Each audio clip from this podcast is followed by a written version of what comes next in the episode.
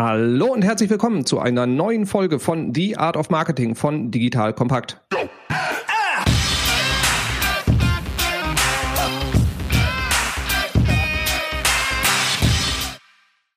Mein Name ist Robin Heinze. Ich bin Mitgründer und Geschäftsführer der Online-Marketing-Agentur Morefire. Und es war von dir eine sehr, sehr gute Entscheidung, diese Folge anzuhören. Denn heute bekommst du mindestens zehn ganz konkrete, in der Praxis erprobte Tipps, wie du im Jahr 2021 mehr und bessere B2B-Leads und Kunden gewinnst. So, dazu habe ich mir eine fantastische Expertin ans Mikrofon geholt. Herzlich willkommen im Podcast, liebe Britta Christine Agel von Trusted Jobs. Hallo Robin, danke, dass ich dabei sein darf. Ich freue mich. Sehr schön. Für alle Hörerinnen und Hörer, die noch nie was von dir gehört haben, stell dich doch mal kurz vor und sag, was du so bei Trusted Jobs machst. Ja, also wer von nicht, wer noch nicht von mir gehört hat, vielleicht auch noch unter einem anderen Namen, das kann auch sein. Ähm, ich bin auch bekannt unter Britta Christine Böde noch und habe jetzt ganz äh, frisch gerade noch geheiratet und äh, den Namen geändert. Ich äh, bin bei Trusted Shops verantwortlich für das Inbound Marketing. Das heißt, dass ich mit meinen Teams zusammen das B2B-Marketing vorantreibe auf verschiedenen europäischen Märkten und ja, unser Job ist es, die Awareness zu schaffen für unsere Themen und eben auch gute Leads einzusammeln für unsere Vertriebsteams. Und ja, gerade dieses Internationale, das macht mir total Spaß und auch die verschiedenen äh, Herausforderungen auf den Märkten zu sehen. Und selber komme ich eben auch aus dem Performance-Marketing-Bereich, also habe gerade ähm, besonders viel im SEO und SEA auch früher gearbeitet, auch in meinen Agenturzeiten. Und ich liebe einfach E-Commerce-Themen, B2B-Marketing und wie schon gesagt, diese internationalen Themen. Damit bist du wirklich perfekt prädestiniert für diese Podcast-Episode. Das Gute bei Trusted Shops ist, ich weiß ja, ihr seid in der Vergangenheit auch schon sehr digital unterwegs gewesen, was das ganze Thema B2B-Lead-Generierung anging. Aber ihr habt auch viel offline gemacht, wart viel auf Messen unterwegs und dementsprechend war wie für alle, für euch 2020 jetzt auch nicht ein Jahr, wo alles weiterging wie bisher, sondern ihr musstet ja auch umplanen im Marketing. So in den meisten B2B-Bereich ging es ja so. Und dementsprechend dementsprechend wollen wir jetzt mal schauen, was ihr und wir bei unseren B2B-Kunden so im letzten Jahr für Erfahrungen gesammelt haben und was da, was wir daraus für Empfehlungen für das neue Jahr ableiten. Und dazu haben wir jetzt geplant, machen wir ein kleines Sparring. Jeder von uns hat ein paar Ideen mitgebracht und dann äh, wechseln wir uns mal ab und tauschen uns ein bisschen dazu aus mit den besten Tipps und Tricks und Empfehlungen, was wir so den Hörerinnen und Hörern raten, was zu tun ist. Und mein Vorschlag ist, du legst einfach mal los mit Tipp Nummer eins. Ja, sehr gerne. Tipp Nummer eins ist im Prinzip auch bei den Events alles digital denken. Also wie du gerade schon gesagt hast, für uns war das eben auch ein ziemlich großer ähm, Einsturz letztes Jahr wo wir schon sehr, sehr viele Messen geplant hatten in ganz Europa und eben da auch vor Ort sein wollten. Und ja, dann kam natürlich die Corona-Situation für uns auch als großer Schock erstmal, viele Unsicherheiten. Das kennt einfach jeder gerade im Moment. Man wusste auch nie so richtig, wie lange dauert das überhaupt, womit, worauf muss ich mich einstellen. Und deswegen war das eben auch ein besonderes Jahr, wo man Entscheidungen treffen musste. Wie positioniert man sich? An welchen Messen kann man vielleicht noch teilnehmen? Welche sagt man schon ab? Das sind ja auch einfach nochmal große Investments, die man da hat. Und dadurch, dass wir aber als Unternehmen auch relativ früh entschieden haben, dass die Sicherheit unserer Mitarbeiter, unserer Kunden einfach vorgeht und selbst wenn bestimmte Messen vom Veranstalter möglich gewesen wären, dass wir einfach gesagt haben, nee, das wollen wir nicht riskieren. Dafür ist die Gefahr zu groß und dann lasst uns lieber Möglichkeiten finden, um dann mit Interessenten und Kunden und Partnern ins Gespräch zu kommen. Und ja, basierend auf der Erfahrung, die wir auch schon mit Webinaren haben, haben wir eigentlich überlegt, wie können wir größere Events aufbauen, die sich von Webinaren einfach nochmal abheben. Und eine Form, die wir da gefunden haben, waren Online-Konferenzen. Das heißt, dass wir mehrere Experten zum, zu einem bestimmten Thema eingeladen haben, die ihre Themen vorgestellt haben, das Ganze aber eben auch interaktiv war. Das heißt, dass Fragen gestellt werden konnten und der Experte auch jeweils darauf reagieren konnte. Wir haben auch unsere Vertriebler mit eingeladen. Ganz wichtig, nicht mit ganz vertrieblichen und werblichen Themen, aber dass die eben auch die Möglichkeit hatten, sich zu präsentieren. Und so als kleine Aktion, die wir normalerweise als Standaktion auf einer Messe gehabt hätten.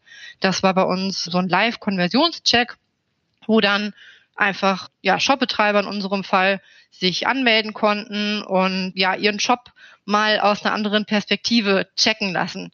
Ne, gar nicht so sehr aus einer Marketingperspektive, sondern wirklich mehr aus der Verbrauchersicht. Und da haben wir einfach total viel Zulauf bekommen, weil Leute das spannend fanden und ja auch dann den Mut hatten, in so einer Live-Veranstaltung ihren Shop mal auf Herz und Nieren prüfen zu lassen. Und da hat man gesehen, dass man einfach viele Elemente von den stationären Events auch ins Digitale übertragen kann und dass da auch durchaus Need bei den Leuten ist, sich auch trotzdem auszutauschen, trotzdem irgendwie Input zu bekommen. Ihr habt ja auch bei so digitalen Messen, es sind ja einige Veranstalter hingegangen, haben gesagt, so ich, wir bauen jetzt eine virtuelle Messe mit auch Messeständen, wo man dann mit seinem Avatar hingehen kann, etc.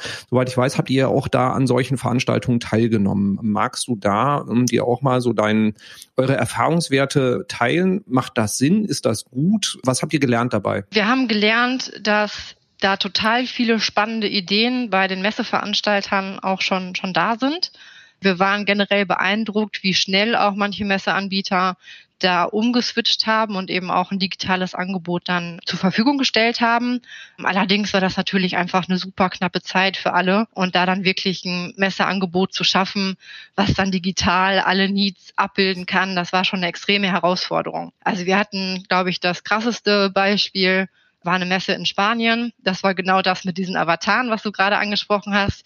Das war wirklich wie so Second Life. Also da konntest du dir deinen Messe-Avatar so bauen, dass der die gleiche Kleidung anhatte und die gleiche Haarfarbe hatte wie du. Und dann konntest du mit diesem Avatar halt wirklich über ein Messegelände laufen. Und es war auch so eingestellt, wenn du dann in der Nähe des Messestandes bist, dann kannst du das hören, dann kannst du Dinge klicken, dann kannst du auch andere Messebesucher ähm, ansprechen. Also super spannend gemacht aber ja der Zeit noch so ein bisschen voraus. Also da waren dann doch viele Leute auch unterwegs, weil sie es spannend fanden, aber weniger wegen den inhaltlichen Dingen.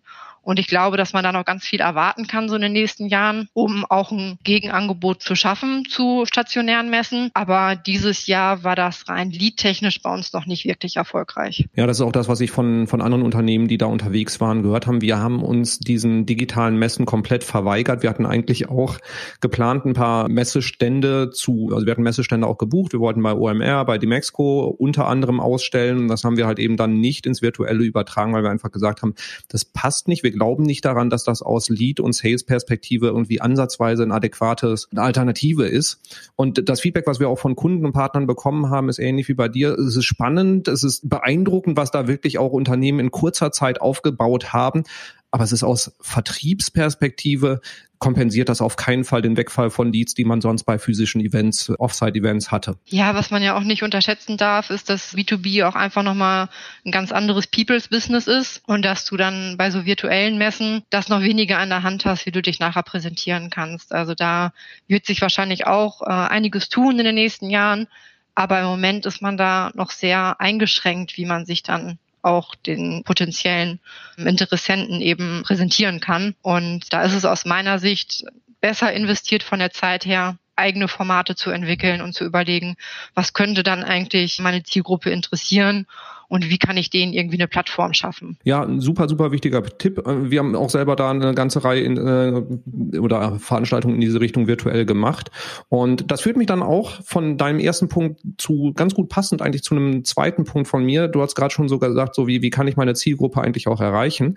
Da die Frage mal in den Raum zu stellen, wer hat eigentlich Zugang zu meiner Zielgruppe, weil ich habe ja nur einen eingeschränkten Zugang und wenn ich eine Messe habe, eine Fachmesse in meinem Segment, dann gewährt mir diese Messe Zugang zu meiner Zielgruppe. Ich, die Messe ist die Plattform und gewährt mir den Zugang. Der ist jetzt eingeschränkt, weil die Messe so nicht stattfindet. Und dann könnte man ja auch einfach mal sich Gedanken machen, welche anderen Unternehmen haben Zugang zu meiner Zielgruppe? Das können potenzielle Partner sein, so wie Trusted Shops für uns als ähm, Online-Marketing-Agentur. Wir, wir sind beide interessiert an E-Commerce-Unternehmen. Unternehmen. Dementsprechend, wir haben eine gleiche, eine gleiche Zielgruppe, wir haben beide Kundenzugang, aber wir äh, stehen nicht im Wettbewerb. Da einfach zu überlegen, wer in deiner Branche könnte da ein potenzieller Partner sein oder Medienpartner, sprich Fachzeitschriften oder irgendwelche Anbieter, die vielleicht, wo du auch gar nicht auf den ersten Moment dran denkst, die Zugang zu deiner Zielgruppe haben und überlegen, was kannst du mit denen gemeinsam machen, dass ihr beide davon profitiert. So, es müssen beide profitieren, dann macht's Spaß. Am besten nicht irgendwie mit monetär, man bezahlt dafür, sondern einfach zu gucken, wie kann man gemeinsam was auf die Beine stellen, wo beide Parteien dran wachsen und die Zielgruppe einen Mehrwert dadurch generiert. Und das ist in meinen Augen insbesondere im B2B-Bereich noch ein sehr oft gar nicht gut beackertes Feld. Da kann man noch eine ganze Menge rausholen. Also Tipp Nummer zwei, such dir starke Partner, die die gleiche Zielgruppe haben, die einen Marktzugang, einen Kundenzugang haben und überleg mit denen gemeinsam, was ihr Cooles machen könnt. Ja, kann ich dir nur zustimmen. Da ist auch meine Erfahrung eben, je mehr unterschiedliche Expertisen man auch von den Partnern mit reinbringen kann, desto besser ist es. Also nochmal kurz zurück angeknüpft an die Online-Konferenzen. Da ist es eben umso cooler, wenn man verschiedene Experten hat, die jetzt bleiben wir mal im Online-Marketing-Umfeld für, für den E-Commerce-Bereich, wenn es halt einen gibt, der kann was Spannendes über SEA erzählen und wer anderes aber vielleicht eher über technische Shop-Aspekte und dann hast du noch einen dritten dabei, den wir dieses Jahr auch hatten, der dann einmal TikTok für unsere Shopbetreiber erklärt hat. Also eigentlich ein breites Feld. Die Experten sind sich untereinander nicht in die Quere gekommen thematisch und trotzdem haben alle einen Mehrwert für die, für die Zielgruppe beigetragen. Also das ist eigentlich das besonders Coole, wo dann auch die Synergieeffekte entstehen. Und ja, du hast gerade schon gesagt, wir sind natürlich auch Partner und haben da schon einiges gemeinsam so auf die Beine gestellt und auch da ergeben sich einfach nochmal tolle Ideen, die man auch zusammen machen kann. Also für alle unsere Kölner Zuhörer, vielleicht war ja auch der ein oder andere schon mal auf unseren Stammtischformaten, die wir gemeinsam gemacht haben, Morefire und Trusted Shops. Morefire ist ja noch viel mehr unterwegs mit den, mit den Stammtischen, weil die auch so eine coole Kneipe haben. Dafür haben wir eine coole Dachterrasse ne? und da kann man das ja gut zusammenlegen. Aber auch inhaltlich haben wir da einfach nochmal schöne Sachen gefunden, die man, die man machen kann. Und wir hatten dieses Jahr ja auch eigentlich unseren Online-Stammtisch Summer Edition nochmal geplant und hatten uns da super drauf gefreut und sind aber auch irgendwann zu der Entscheidung gekommen, schweren Herzens, dass wir das nicht durchführen können, weil auch da einfach die Gesundheit und Sicherheit von allen vorgeht. Und dann haben wir aber auch probiert, mal so ein Networking-Format online stattfinden zu lassen. Und ja, wer nicht dabei war, schade, dass ihr nicht dabei wart, weil der Robin und ich, wir hatten uns auch total toll verkleidet noch mit Hawaii-Ketten und alle möglichen. Es war auch ein super heißer Tag, wenn ich mich noch daran erinnere. Ja, aber da haben wir es einfach mal probiert, um auch Speaker daran teilnehmen zu lassen, aber auch eben so ein bisschen dieses Feeling mit reinzubringen. Robin und ich sind trotzdem in der Kneipe und äh, sind irgendwie nah dran an euch und haben eben danach auch Räume geschaffen, wo ein Austausch mit den Referenten stattfinden sollte. Das ja war noch nicht in dem Maße vorhanden, wie das offline gewesen wäre, aber das war eben auch ein erster Versuch für uns, um mal zu gucken, wie funktioniert das eigentlich und ähm, lass uns den Leuten das erstmal anbieten. Und daraus kommen ja auch wieder andere Idee. Ne? Also wir haben ja auch an dem Tag nochmal gebrainstormt, was finden die Leute denn wohl cool, wenn die jetzt im Homeoffice sitzen und sich aber trotzdem irgendwie Infos holen wollen. Ja, das ist ja quasi auch schon äh, direkt wieder ein neuer Punkt, dass man überlegt, so wie, wie kann man Leute zusammenbringen? Du hast ja gerade schon angesprochen, so Networking-Events einfach zu, zu organisieren, gemeinsam, um dann zu gucken, wie können wir den, den Leuten jetzt auch den Alltag, den sie alle haben, ein bisschen unterhaltsamer gestalten, wie können wir sie halt eben mit anderen Leuten zusammenbringen. Ich meine, da, da seid ihr jetzt in was digitales Networking angeht, ja auch schon ganz fleißig unterwegs. Ja, auf jeden Fall. Also generell bei diesen Formaten ist halt auch super viel, viel möglich. Wir haben uns ja auch schon, wir machen uns im B2B-Marketing natürlich immer Gedanken um den Funnel, um die Customer Journey. Und das haben wir uns ja auch im Vorhinein nochmal überlegt, was sind das eigentlich alles für Tipps und Tricks, die wir mitbringen und wie passen die so in unseren Lifecycle mit rein. Und da sind gerade diese Online-Events total spannend, um eigentlich jede Phase auch des Funnels mit abzudecken. Ne, also gerade wenn man so ins Networking reingeht, in so allgemeinere Konferenzen, das ist natürlich super, um den Interessenten erstmal abzuholen mit äh, allgemeinen Informationen. Aber das kann man ja auch weiterspinnen. Die, die teilgenommen haben, die lädt man dann nachher nochmal zu einer Produktdemo ein oder wie auch immer. Da, da ist dann im Prinzip, da sind keine Grenzen gesetzt. Da, da kann man wirklich äh, jeden Interess Interessenten in jeder Phase dann auch bestmöglich versorgen. Ja, also da auch das ganze Thema Online-Event-Formate neu und weiterdenken. Also ich, letztes Jahr sind dann halt eben Webinare wie Pilze aus dem Boden geschossen. Wir haben auch selber super viele gemacht. Ähm, das, das Feedback von den Teilnehmerinnen und Teilnehmern war mega gut. Wir haben sehr viele Leads darüber gewonnen und auch einfach ganz, ganz tolle Kontakte gemacht und konnten halt eben da, weil wir auch viele Themen hatten, so auch um Marketing in Krisenzeiten etc., konnten wir auch wirklich gute Hilfestellungen geben. Aber wir waren nicht die einzigen, die Webinare gemacht haben und sowas, was ihr dann halt eben auch gemacht habt, halt eben so Networking-Formate anzubieten, Podiumsdiskussionen ähm, und das dann halt eben auch weiterzuführen in der Customer Journey, ist super wichtig. Also da wirklich so dieses Beyond Webinar einfach auch mal zu gehen und zu gucken, wie, wie kann man da Formate machen, die andere nicht machen und den Teilnehmern auch wirklich helfen. Und auch, du hast gerade Customer Journey angesprochen, kann man äh, zum, zum Awareness-Aufbau machen. Man kann es um Leute kurz vorm Abschluss oder näher an den Abschluss bringen durch so Demo-Geschichten.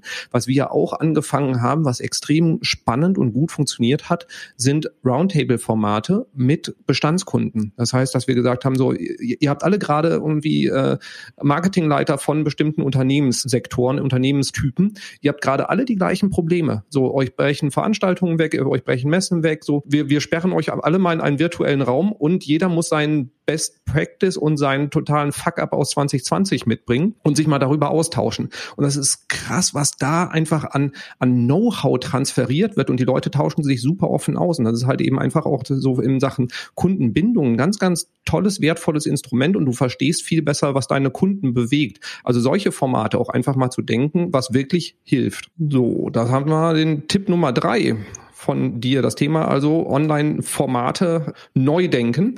Und bleiben wir mal bei Online und ich gehe mal in ein komplett anderes Format rein und zwar Podcast-Werbung. Wir haben 2020 die ersten Erfahrungswerte im Bereich Podcast-Werbung gesammelt. Ich habe mit dem Joel Kaczmarek ja auch schon eine, eine komplette Folge dazu aufgemacht und zum Teil gute und zum Teil auch weniger gute Erfahrungen so auch auf Kundenseite darüber gemacht. Und was, was wir halt eben sehen ist, da, da passiert eine ganze Menge. Im Moment sind viele Sachen, wir gehen über Direktbuchungen, aber sowas wie Spotify Spotify-Ads kommt jetzt langsam raus, wo du auch mit echt wenig Aufwand einen Speaker buchen kannst. Du schickst quasi nur einen Text rüber und hast dann, entweder ist es eine KI oder ist es ein echter Mensch, der dann dir, dir den Spot einspricht. Du, du kannst wirklich mit extrem wenig Aufwand Werbung machen, weil im Prinzip kannst du dich auch mit einem vernünftigen Mikro hinsetzen und den Spot selber einsprechen und kannst im Podcast Werbung testen. Und wir haben, wenn die Kombination aus dem Podcast und der Zielgruppe, die du darüber erreichst und dem, was dann in der Werbung gesagt wird. Wenn du die sehr treffgenau machst, dann kann das super spannend sein. Ich meine, wir reden über B2B-Marketing. Du brauchst keine starke Reichweite,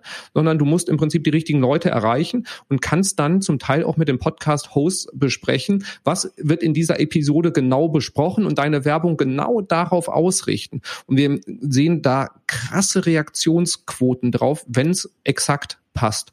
Du musst halt eben irgendwas anbieten, was in der Awareness Stage eher weiter oben angesiedelt ist. Also du wirst über Podcast tendenziell eher nicht verkaufen, sondern du kannst auf deine Marke aufmerksam machen und kannst halt eben auch mit Leadmagneten wie E-Books, Studien, äh, Webinaren, Checklisten, wie auch immer, die Leute dazu bringen, dass sie auf deine Seite kommen. Also mach eine einfache URL, die noch dazu kommt, also nichts irgendwie kryptisches und test es dann mal aus, weil wir, wir sehen, wenn, wenn der Fit wirklich gut ist, da kommen qualitativ hochwertige Leads raus. Und was du natürlich berücksichtigen solltest, ist, aber da gehen wir später nochmal drauf ein, was machst du mit den Leads? Wie, wie nurturst du die und wie bearbeitest du die dann da? Also auch ein spannendes neues Format auf jeden Fall, was ich mal als, als Test empfehlen kann. Ja, wo du gerade gesagt hast, das kann man ja auch selber einsprechen, da habe ich direkt an den Seitenbacher Mensch äh, gedacht.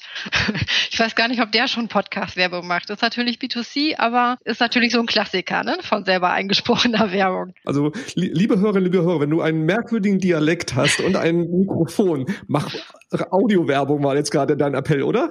Ja, ich meine, das kann man ja auch super für sich nutzen. Also siehe die Erfolgsgeschichte von, von Seitenbacher.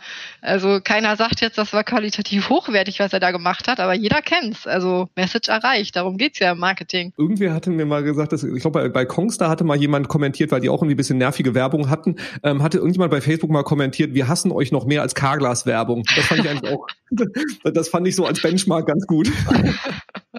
ja, das stimmt. Aber was du angesprochen hast, was eben die einfachen URLs angeht, um nochmal so einen Lead-Magneten mit anzubieten, da hat sich auch wieder einiges getan, wo man auch einfach die URLs nochmal mit in die Show Notes packen kann, etc. Das heißt, diese URLs gehen ja auch weniger verloren, als das vielleicht vor ein paar Jahren noch so der Fall war. Ja, genau. Also einfach mal ausprobieren. Es ist vom Invest her echt überschaubar. Meine Empfehlung wäre im B2B wirklich spitz in einzelne Podcasts zu gehen. Wenn du breiteres Publikum hast, sind Spotify-Ads durchaus spannend. Also da passiert eine Menge, aber die Targetings sind halt noch sehr, sage ich mal, mit einer sehr breiten Streuung. Also dass wenn du wirklich eine sehr spitze Zielgruppe hast, ist das nicht so geeignet. Dafür ist es günstiger. Ja, aber ansonsten gibt das ja genau das nochmal her, auch dieses Partnerthema. Ne? Also man kann sich in dem Podcast super nochmal Branchen raussuchen, die eben gut zu einem passen und dem man dann auch ganz eng zusammenarbeiten kann und was, was genaues raussuchen kann. Also das das ist schon, schon cool und passt genau in diese Schiene mit rein. So, jetzt haben wir eine ganze Reihe an eher neumodischem Zeug gehabt, was man quasi jetzt so als Alternative zu den Messen machen kann.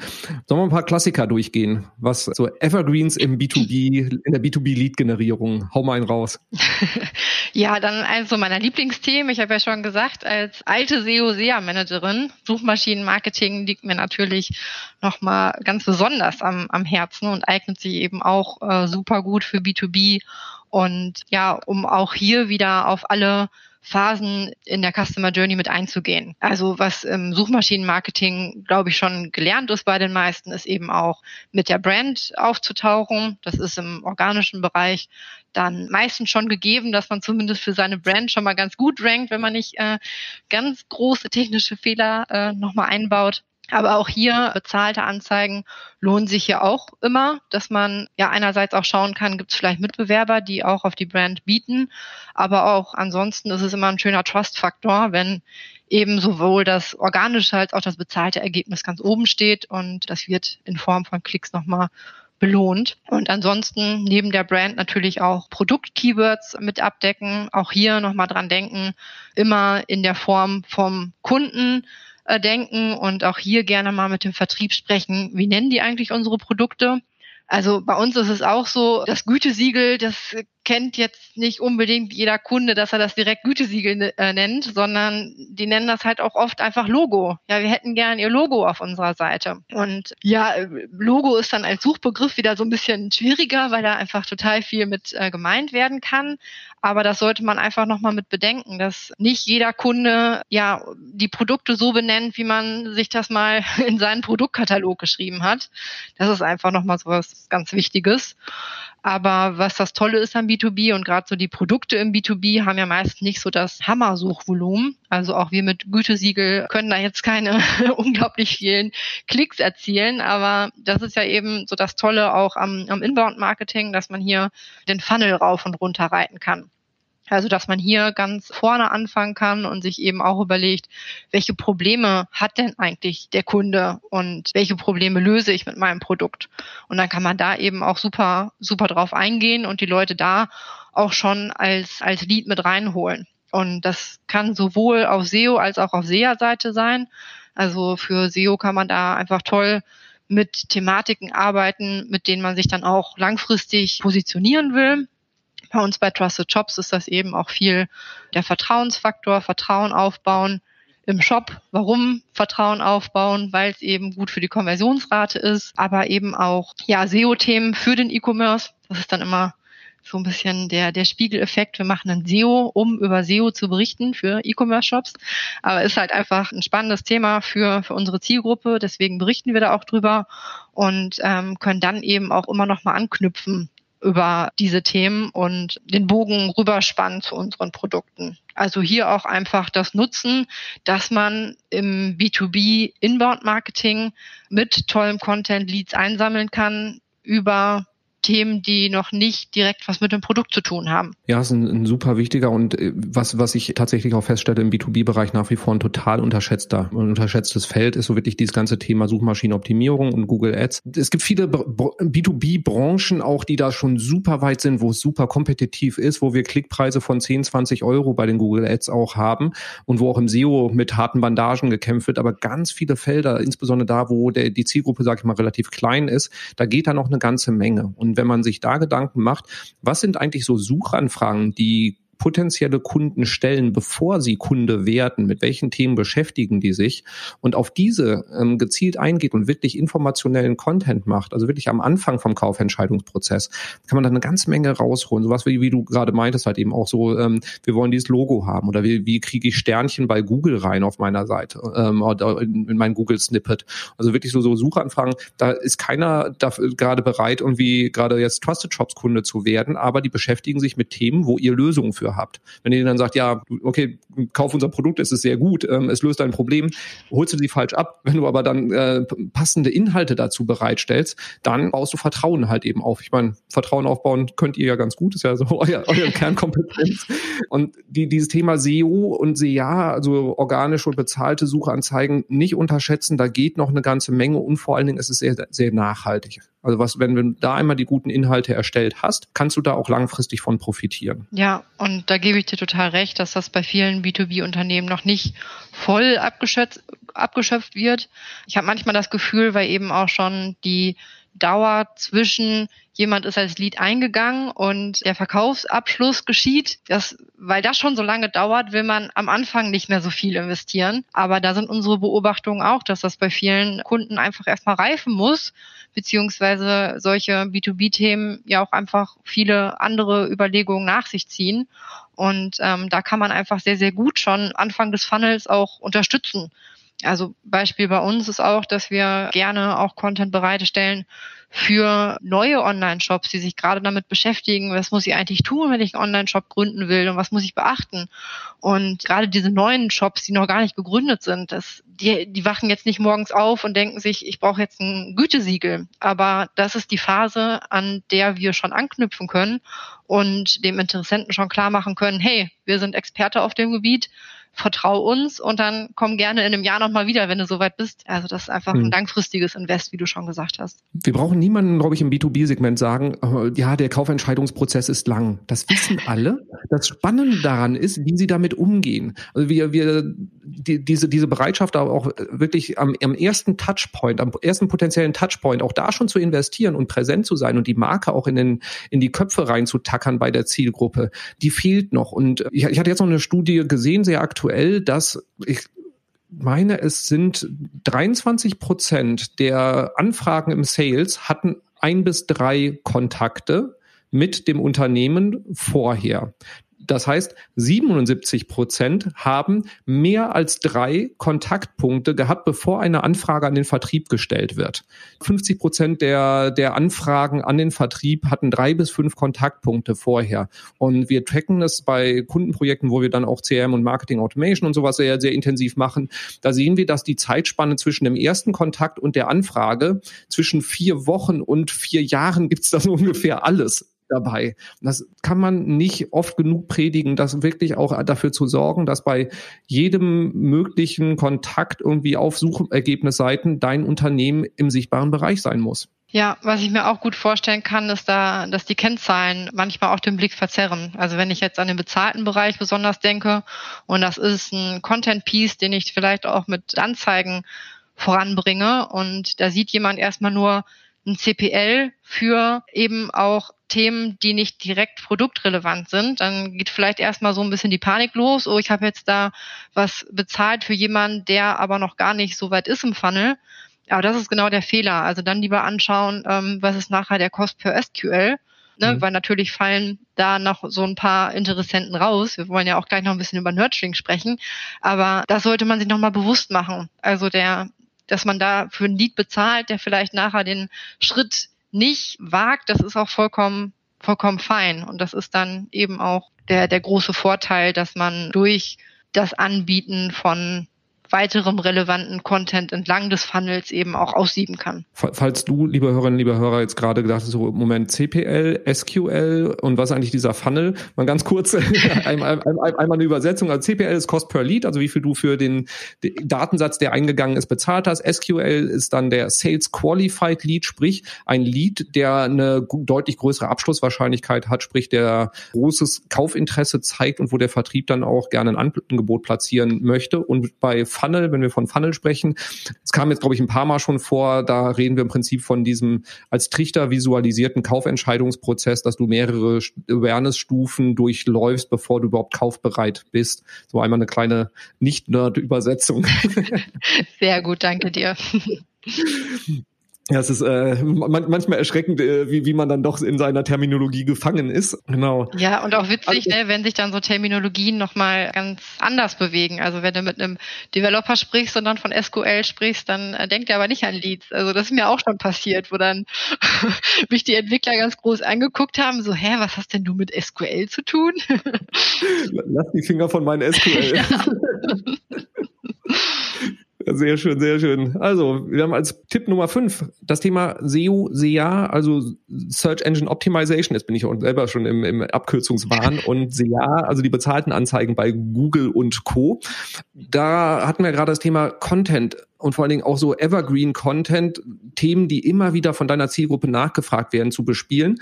Was wir insbesondere auch dieses Jahr und auch im Jahr 2019 im Bereich Online-Marketing sehr intensiv festgestellt haben, sind, wie gut aktuelle Themen funktionieren zur Lead-Generierung. 2019 war es ein Thema, wo wir wahrscheinlich alle ungefähr, das fühlt sich an wie eine Wurzelbehandlung, wenn wir dran zurückdenken, das Thema DSGVO. ein schmerzverzerrtes Gesicht sehe ich gerade bei der Britta. Ja.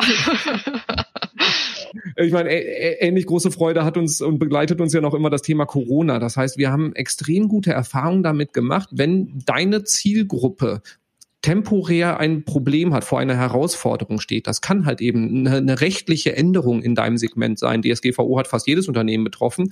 Oder das Thema Corona. Wir haben halt eben dann ein White Paper rausgegeben zum Thema unsere besten Tipps für das Umschiften von Budget, was du irgendwie im Messebereich hattest oder wenn du Leads brauchst. Wie kannst du dieses Loch in deinem, in deiner Vertriebspipeline am besten irgendwie äh, flicken? Was sind so die besten Tipps dazu? Und bei DSGVO und auch bei dem Thema hat das extrem gut funktioniert funktioniert, weil wir aktuelle Lösungsansätze hatten für Herausforderungen unserer Zielgruppe. Und das muss jetzt nicht im Marketingbereich sein, das kann auch im, im Personal, im HR-Bereich sein, ist halt eben das Thema Recruiting. Auch da war DSGVO ein großes Thema. Das können in anderen Segmenten, also rechtliche Änderungen gehen immer, auch, auch Sicherheitsthemen oder sowas wie Brexit war, war ein großes Thema, wo man sich darauf vorbereiten musste. Auch da sehe ich gerade ein schmerzverzerrtes Gericht bei, Gesicht bei Herrn Britta, weil das ist ja natürlich auch bei euch, bei eurer Zielgruppe im E-Commerce ist das natürlich auch ein großer Punkt. Also da zu gucken, was für Schmerzpunkte, insbesondere temporäre, hat deine Zielgruppe? Und dann hast du nur noch eine einzige Aufgabe, sei schnell und schaffe Lösungen. Und verkaufe nicht direkt, sondern schaffe Lösungen, sammle die Leads darüber ein und hilf ihnen dann mit deinen Lösungen halt eben an dein Produkt heranzukommen, damit du dann auch da wirklich über diese Schwelle trägst, dass sie durch diese bescheidene Zeit kommen. Ja, also Brexit hatte ich auch direkt im Kopf, als du äh, angefangen hast damit, weil das ist nochmal ein total gutes Beispiel auch bei uns, wie wir eben ein Thema genutzt haben, wo wir jetzt keine Lösung haben für Brexit, ähm, aber was einfach ein Thema ist, was unsere Online-Händler natürlich auch enorm beschäftigt hat. Und das ist ein Thema, was wir auch genutzt haben mit einem Blogartikel, den wir teilweise dann jeden Tag aktualisiert haben in der heißen Zeit, damit einfach die Online-Shop-Betreiber, die da gerade wirklich Need haben und vor allen Dingen auch die ganzen News, die da auf einen hereinprasseln, nochmal spezialisiert für sie selber betrachten wollen. Das war halt eine gute Gelegenheit. Ne? Also auch hier wieder einfach langfristig denken und sich mit Dingen positionieren und erstmal den Leuten auch bewusst machen, wir sind da, um zu helfen und wir sind irgendwie auch die Partner an der Seite und die Experten. Und das zahlt sich dann auch wieder langfristig aus. Mhm. Ja, genau, da Qualität und Geschwindigkeit und, und da dann auch, auch permanent am Ball zu bleiben. Da, damit kann man wirklich auch im Bereich Awareness eine ganze Menge schaffen, weil wenn du einmal ein Problem gelöst hast von einem Unternehmen, dann kennen und mögen die dich. Und wenn du das dann noch nutzt zur Lead-Generierung und dann wirklich auch an dein Produkt heranführst, hast du echt extrem große Erfolgschancen. Ja, und dann, wenn man ganz viele aktuelle Dinge aufgreift, Robin, dann kennst du es auch, dann hat man nachher unglaublich viele Materialien und Contents generiert. Von daher knüpfe ich da direkt mal an den nächsten Tipp an. Da muss man gar nicht sich unbedingt in so einem Hamsterrad fühlen, dass man immer, immer wieder neu produzieren muss, sondern es ist eben auch total gut, wenn man überlegt, wie kann man vorhandenen Content nochmal neu aufbereiten. Ne? Also sei es, dass man eben ein Webinar auch nochmal verschriftlicht, ein Webinar äh, nicht nur live anbietet, sondern eben auch die Aufzeichnung zur Verfügung stellt, was man an Präsentationen gehalten hat, vielleicht auch intern, da nochmal überlegen, wie kann ich das auch meiner Zielgruppe zur Verfügung stellen. Blogartikel, gerade wenn es lange Blogartikel sind, die vielleicht auch nochmal als Leadmagneten in einem White Paper zu benutzen oder auch umgekehrt, wenn man super langes, großes White Paper hat oder auch E-Book, da kann man auch da wieder Auszüge in Blogartikeln verwenden. Also von daher da gar nicht unbedingt denken, dass es immer super, super neu sein muss und alles immer nur frisch produziert sein, sondern da kann man auch wieder die, die Synergieeffekte nutzen und ja, das neu kombinieren, neu zusammenstellen, das, das ist auf jeden Fall auch was, was äh, die Zielgruppe einem nachher danken wird. Also es gibt eben auch in der Zielgruppe immer noch verschiedene Leute, die Content unterschiedlich aufnehmen wollen. Ne? Die einen, die hören gerne einen Podcast, die anderen, die gucken lieber Videos, die anderen gucken aber dann doch lieber, die gucken lieber an Content, die gucken lieber, äh, die ähm, lesen lieber ein White Paper. Ne? Also von daher kann man auch da den Need von den Leuten mal aufnehmen und nicht immer allen das Gleiche anbieten oder einen Blogartikel doch mal mit einer tollen Infografik aufbereiten und das für Social Media nutzen. Ja, das Thema Content Recycling. Und wenn du einmal ein, ein Content Piece hast, wo du merkst, das funktioniert gut, da hast du wirklich Energie reingesteckt, Herzblut reingesteckt, das ist qualitativ, hochwertige Leute mögen es, dann wäre es ja sträflich, wenn du das halt einfach nicht weiter spinnst. Und du hast ja auch gerade so dieses Thema, es gibt unterschiedliche Konsumformen. Also es gibt die Leute, die schauen sich gerne die Videos an.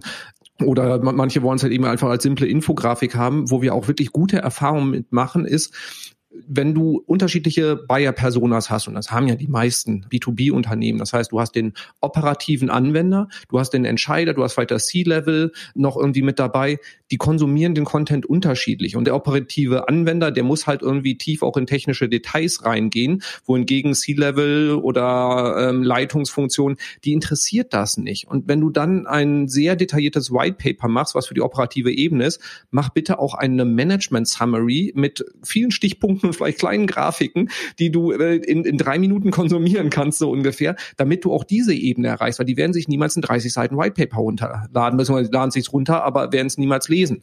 Und da einfach zu gucken, welche Form von Content konsumiert meine Buyer-Persona, wenn du zum Beispiel, sagen wir, Vertriebler hast, die viel auf der Straße sind, viel unterwegs sind, dann sind auch 30 Seiten E-Books eher nicht so gut, sondern dann ist vielleicht ein Audioformat im Podcast-Form oder so deutlich zielführender. Und du brauchst das Rad nicht neu erfinden. Du kannst es, ja, du kannst es einfach auch schön recyceln. Das, äh, da brauchst du dich nicht schämen für, sondern es wäre doof, wenn du es nicht machst, würde ich jetzt mal so sagen. Ja, total. Und da auch ja dieser Gedanke, wenn Contents funktionieren, dann lieber nochmal Ressourcen reinstecken, um das aktuell zu halten. Weil ansonsten ist man da auch wieder in so einem Hamsterrad.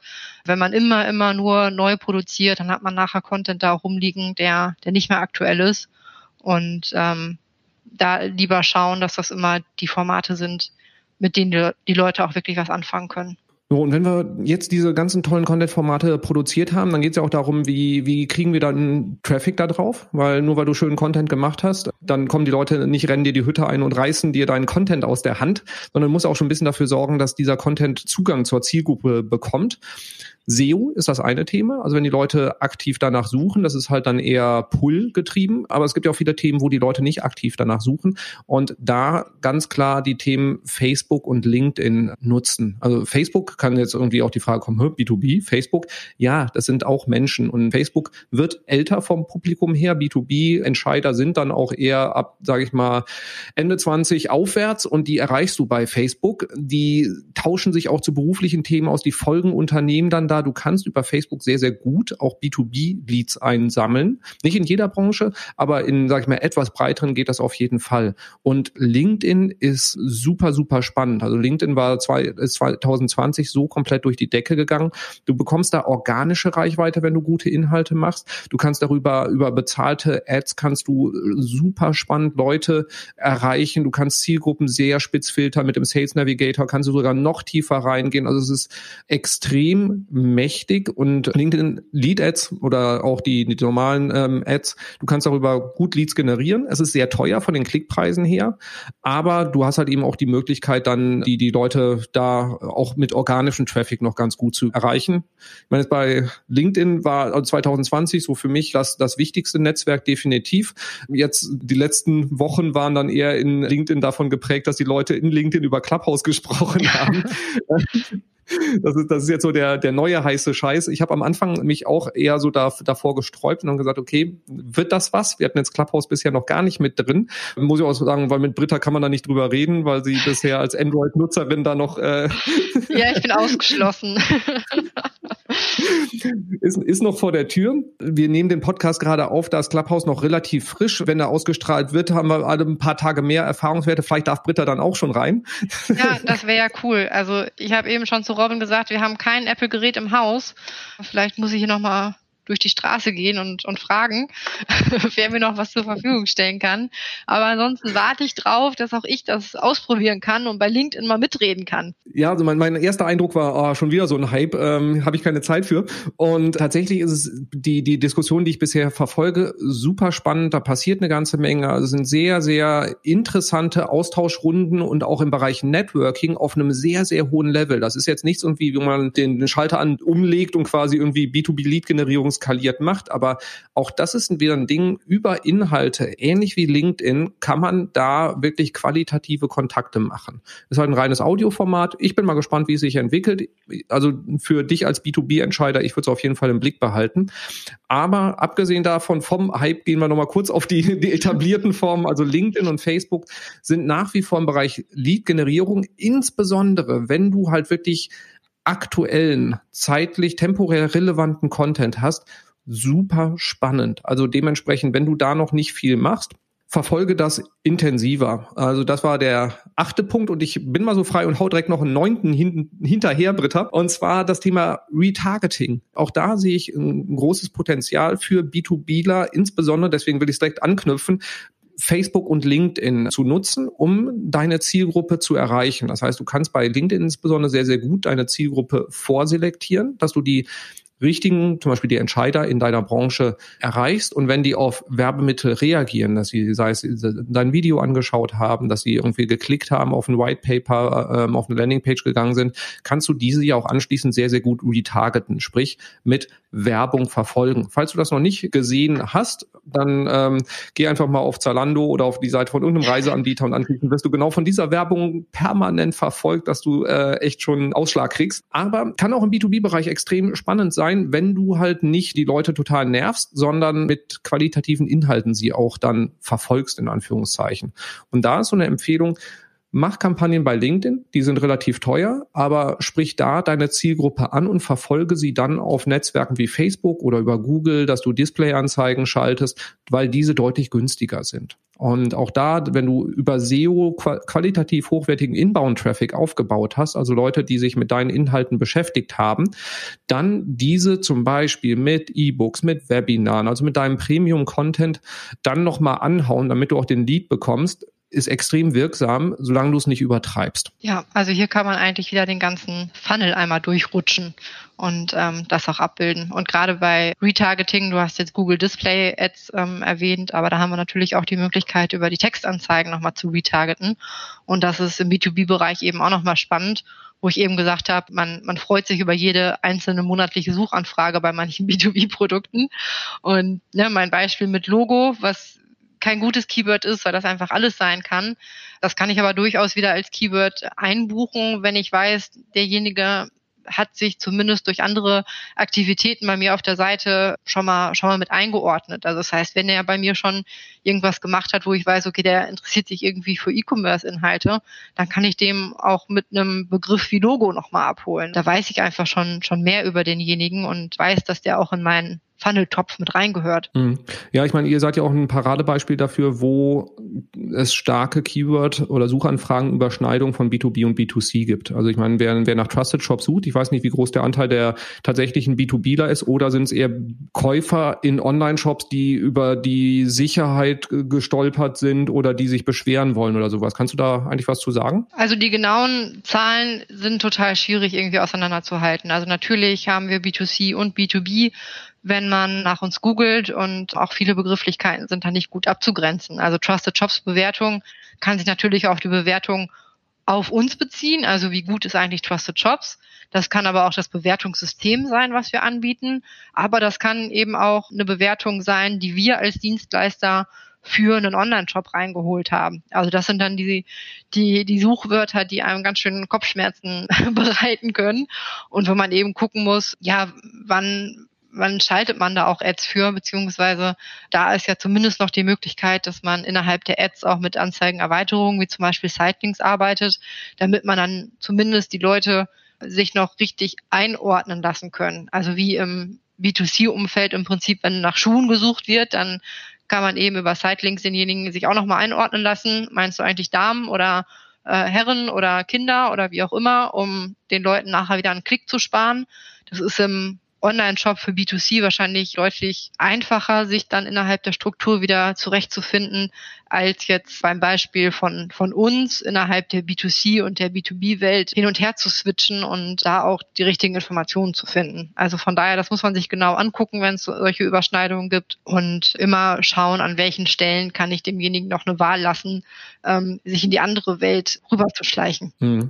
Ja, ich meine, in, in eurem Beispiel, wenn wir davon ausgehen, wir haben da jemanden, der bei euch auf der Seite sich schon mehrfach im Produktbereich rumgetrieben hat, sich viele Produktdetails angeschaut hat und wenn der nach Trusted Shops Bewertungen bei Google sucht, dann seid ihr natürlich deutlich gewillter für diese Person auch einen hohen Preis pro Klick zu bezahlen, als für jemanden, mit dem ihr noch nie Kontakt hattet, weil die Conversion-Wahrscheinlichkeit, also dass diese Person irgendwann mal bei euch Umsatz lässt, ist natürlich deutlich größer als bei einer generischen Suchanfrage, wo noch kein Kontaktpunkt vorher dann da war. Und wenn du also so eine Herausforderung hast mit B2B, B2C-Überschneidung, die suchen nach den gleichen Keywords, bau solche Retargeting-Listen auf von Leuten, wo du weißt, dass sie ein gehobenes Interesse an deinen Produkten haben und sprich diese gezielt an, sowohl mit Display-Werbung als auch dann mit unterschiedlichen Anzeigen in der Suche. Haben wir noch einen, Britta?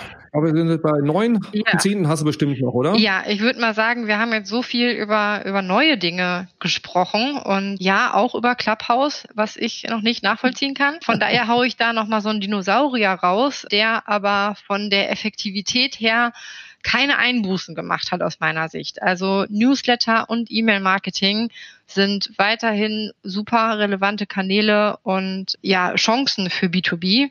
Also von daher ähm, einerseits schauen, dass man einen tollen, nicht werblichen Newsletter aufbaut, wo Themen abgebildet werden, die die Zielgruppe interessieren.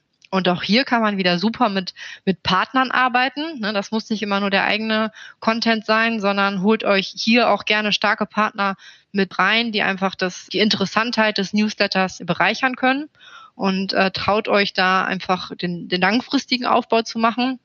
Also auch da gibt's Leute, die jahrelang so ein Newsletter mitlesen, weil sie sich eben mit bestimmten Themen beschäftigen und dann aber vielleicht auch erst wirklich Jahre später potenzielle Leads werden. Aber das kostet euch erstmal nichts, wenn ein so ein Lied mitliest und das Vertrauen aufbaut zu euch.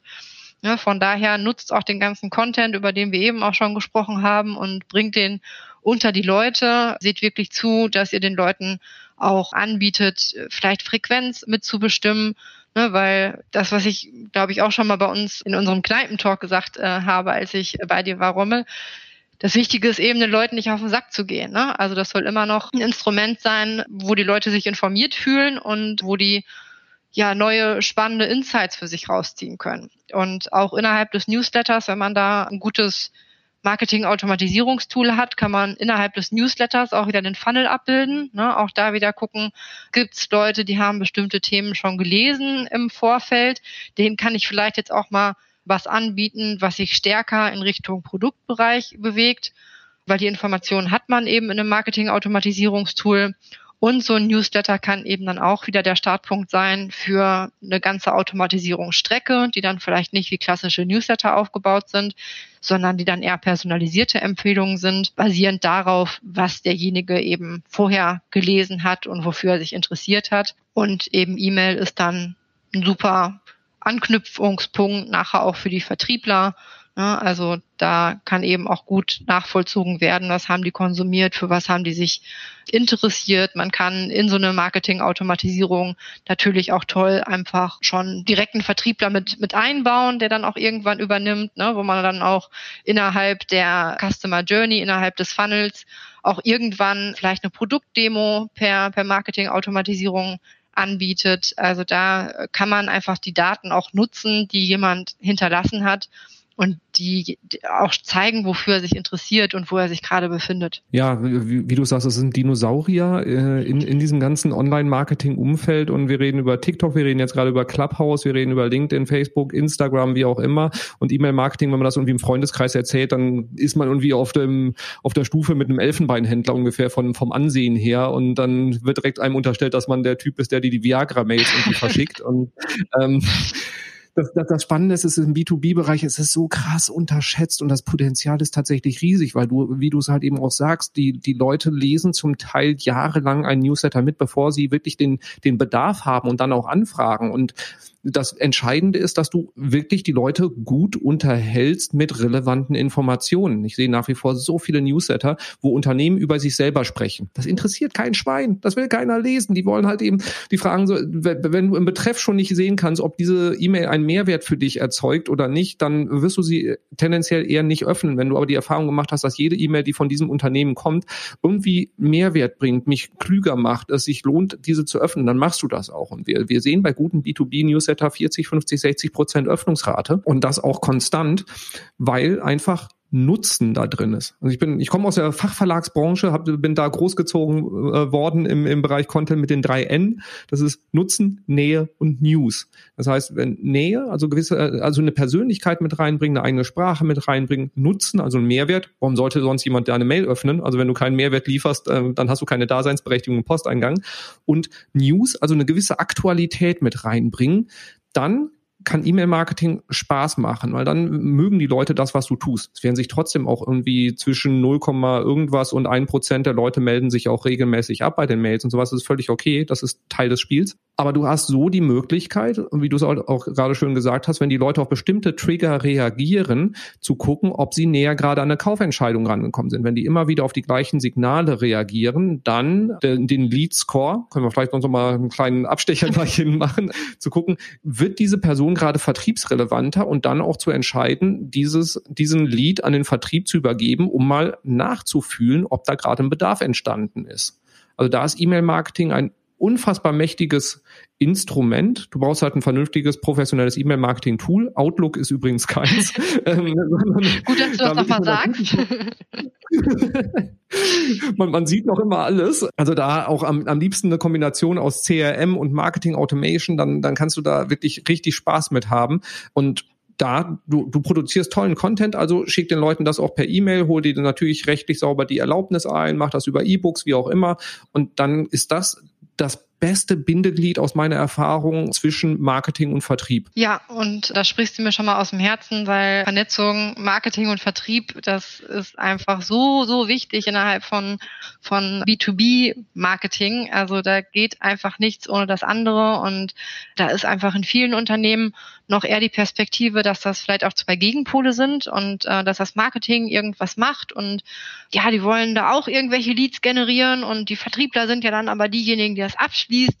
Also genau an diese Denkweise muss man ran und Marketing und Sales ganz, ganz nah aneinander bringen und miteinander reden lassen, auf die gleichen Kennzahlen schauen, auch nochmal schauen, ob man für alle Begrifflichkeiten das gleiche Verständnis hat. Also bei uns das Beispiel Inbound Leads. Da, das war ganz lange, dass der Vertrieb da nochmal eine andere Vorstellung von hatte, was das alles für Leads betrifft, wie wir im Inbound-Marketing. Ne? Und da ist es einfach nochmal ganz, ganz wichtig, überlegt euch zusammen die KPIs, auf die ihr schauen wollt und wie dann auch die Übergabe funktioniert von den Marketingaktivitäten rüber zum Sales.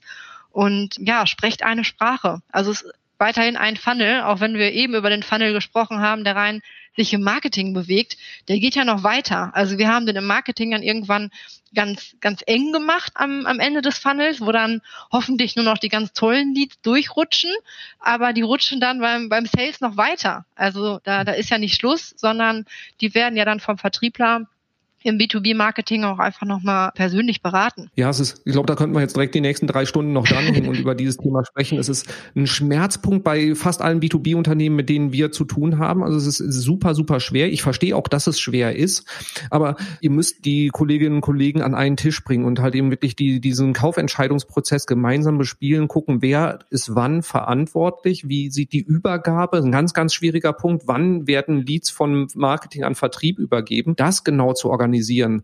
Und so eine Empfehlung wir haben jetzt extrem viele konkrete Tipps geliefert, was man alles so tun kann im Marketing.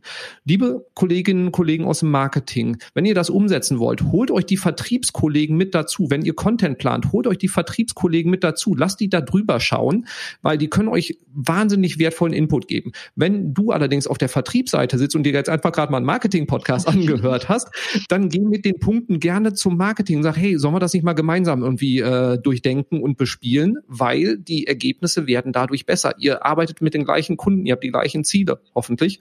Und dementsprechend äh, gemeinsam könnt ihr da viel, viel mehr bewegen. Also ja, da äh, der Punkt überstrahlt eigentlich all das in den meisten B2B-Unternehmen nach wie vor. Ja, das stimmt. Und das ist vor allen Dingen auch eine gute Basis, wenn wir nochmal zu dem Thema kommen, was wir ganz ähm, am Anfang von unserem Podcast hatten.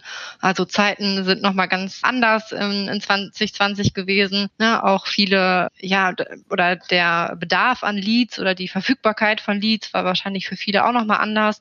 Auch hier kann Marketing und Sales super gut miteinander sprechen. Normalerweise hat man eben ein Scoring im Hintergrund, das, was du eben erwähnt hast, wann übergibt man eigentlich ein Lied an den Vertrieb nachher. Das macht man typischerweise über ein Scoring, wo man für die Aktivitäten und für die Daten von einem Lied äh, Punkte vergibt, um eben rauszufinden, ist das einer, der schon reif ist. Auch hier kann man das Ganze nochmal verändern. Ne? Wenn der Vertrieb gerade mehr Bedarf hat an, an Leads, dann nimmt man diese Punkte nochmal runter. Oder es kann ja auch umgekehrt sein, dass durch eine extreme Situation schon über andere Kanäle mehr Leads reinkommen, dass, dass man vielleicht da erstmal ein bisschen drosselt. Also das, das kann man auch super einfach einstimmen oder miteinander zu einer ähm, zu einem Verständnis kommen, was für Leads will man gerade in der Situation auch weitergeben. Ja, aber wie, wie gesagt, ne, ich glaube, da können wir zwei, drei weitere Folgen, Stunden drüber reden. Äh, super spannende Punkte, auch die du da gerade gesagt hast, also die, die Scoring anzupassen, dass äh, Marketing und Vertrieb sich da einfach sehr, sehr eng abstimmen und gucken, wann wird was übergeben, nicht zu früh, nicht zu spät, um da halt eben auch einfach die, die Pipeline sauber zu halten.